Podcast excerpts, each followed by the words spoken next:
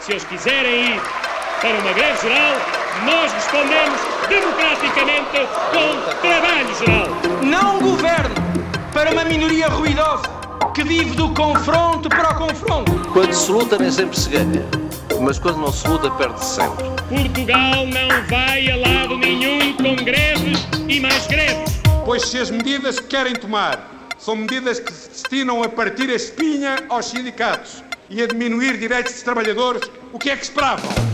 Aqueles que acenam com greves e mais greves, digo com toda a frontalidade. Não é com greves que o nosso país vai para a frente. Portugal não vai a lado nenhum com agitação e mais agitação.